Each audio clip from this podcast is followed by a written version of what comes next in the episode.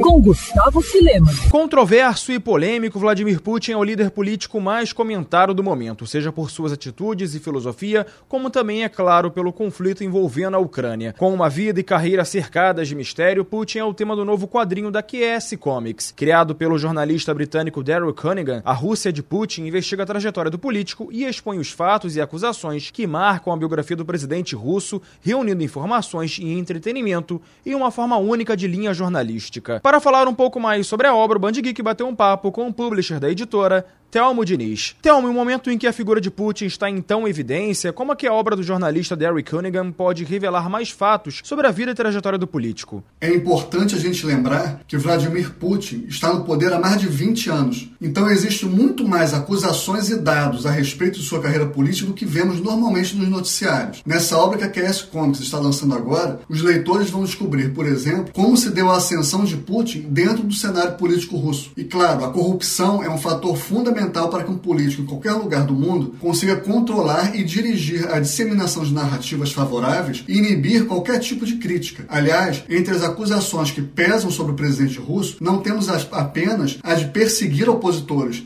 mas a de assassinar jornalistas e ativistas políticos. Nesse quadrinho do jornalista gráfico Daryl Cunningham, podemos ver a ligação entre a corrupção e a permanência no poder. Não por acaso, o subtítulo da obra é A Ascensão de um Ditador é uma expressão forte, mas se a carreira de Putin for analisada sob um ponto de vista que tem os princípios democráticos como norte, então dificilmente alguém conseguiria defender os 20 anos de permanência no poder. E, Thelmo, o que podemos apontar como diferencial da obra em relação a outras biografias publicadas sobre o Putin? O primeiro diferencial é o fato de se tratar de um quadrinho, o que não deixa de ser interessante para aqueles que apreciam a nona arte. Nós vemos os quadrinhos serem usados com o intuito de informar. Trata-se de uma obra jornalística. Além disso, o autor, Daryl Cunningham, aborda aspectos relacionados com a política interna russa, o que nunca é abordado no jornalismo mais tradicional, que, de maneira geral, está mais interessado na geopolítica. Então, para quem quer saber mais do que normalmente vemos nos noticiários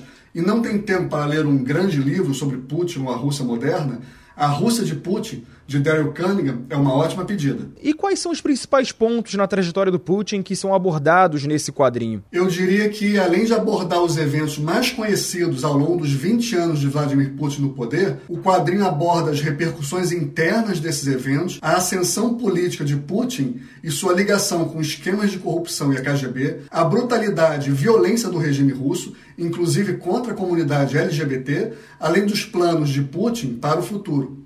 E uma para a gente finalizar, como é que os leitores e fãs interessados podem ajudar na campanha de financiamento desse projeto? Além de adquirir o quadrinho na campanha de pré-venda que está ocorrendo agora no site Catarse, onde o quadrinho pode ser adquirido com desconto, eu gostaria de pedir a todos aqueles que apreciam quadrinhos ou se interessem pelo tema abordado na obra Rússia de Putin que divulguem esse lançamento da QS Comics. Se você que está nos ouvindo conhece alguém que curte gibis ou esteja acompanhando a guerra entre a Ucrânia e a Rússia, converse com essa pessoa sobre o quadrinho. E se você quer saber mais sobre os nossos próximos lançamentos, siga a QS Comics no Instagram, Facebook ou visite o site qscomics.com.br e assine a nossa newsletter.